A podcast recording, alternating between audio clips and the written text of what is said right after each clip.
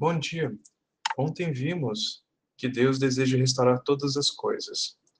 Como a gente vê em Gênesis que Deus estava restaurando a terra, Deus também deseja restaurar tudo em nossas vidas. E ele começa essa restauração por meio de seu Espírito e sua palavra. Vamos continuar lendo em Gênesis 1, 3 a 9. Disse Deus: haja luz e houve luz. E viu Deus que a luz era boa e fez separação entre a luz e as trevas. Chamou Deus a luz dia e as trevas noite. Houve tarde e manhã o primeiro dia. E disse Deus: haja firmamento no meio das águas e separação entre águas e águas.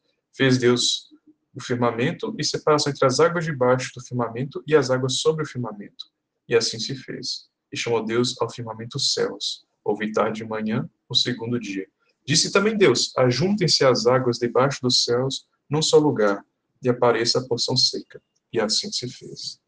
Podemos perceber aqui que temos três claras separações. A primeira separação é entre a luz e as trevas. A segunda separação entre as águas de baixo firmamento e as águas sob o firmamento, entre os céus e as águas de baixo firmamento, os mares. Né?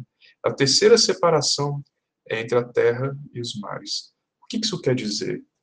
Antes a gente viu que a terra estava sem forma e vazia, havia trevas sobre a face do abismo, era um caos. Quando Deus julgou a terra, a terra se tornou uma confusão, um caos. E agora, para restaurar as coisas, Deus precisa trazer sua ordem novamente.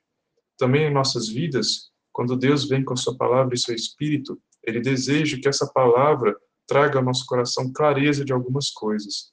A primeira clareza que ele quer trazer para nossas vidas é mostrando para nós o que, que é luz e o que, que é trevas. Hoje no mundo vemos que temos muitas indefinições. Parece que tudo é permitido. Não se faz mais distinção do que é luz e trevas, do que é terreno espiritual. E a vida das pessoas se torna uma bagunça. Muitas vezes nos perdemos nessa confusão, achando que estamos fazendo o que é espiritual, agradando a Deus, na verdade estamos agradando a nós mesmos, fazendo o que é terreno. Às vezes, quando achamos que estamos andando na luz, estamos andando nas trevas, na verdade. Às vezes, quando achamos que estamos em terreno sólido e firme, que é a terra, onde podemos viver bem, estamos, na verdade, nadando meio alto mar, prontos a perecer ali. A palavra de Deus, ela existe para trazer clareza ao nosso coração. Ela não permite que haja mais essa confusão. Deus não é um Deus de confusão, Deus é um Deus de ordem. Ó oh, Senhor Jesus, isso é muito precioso, irmãos. Por quê? Porque toda vez que Deus fala, ele separa essas coisas dentro do nosso coração e a gente tem agora a oportunidade de tomar uma escolha.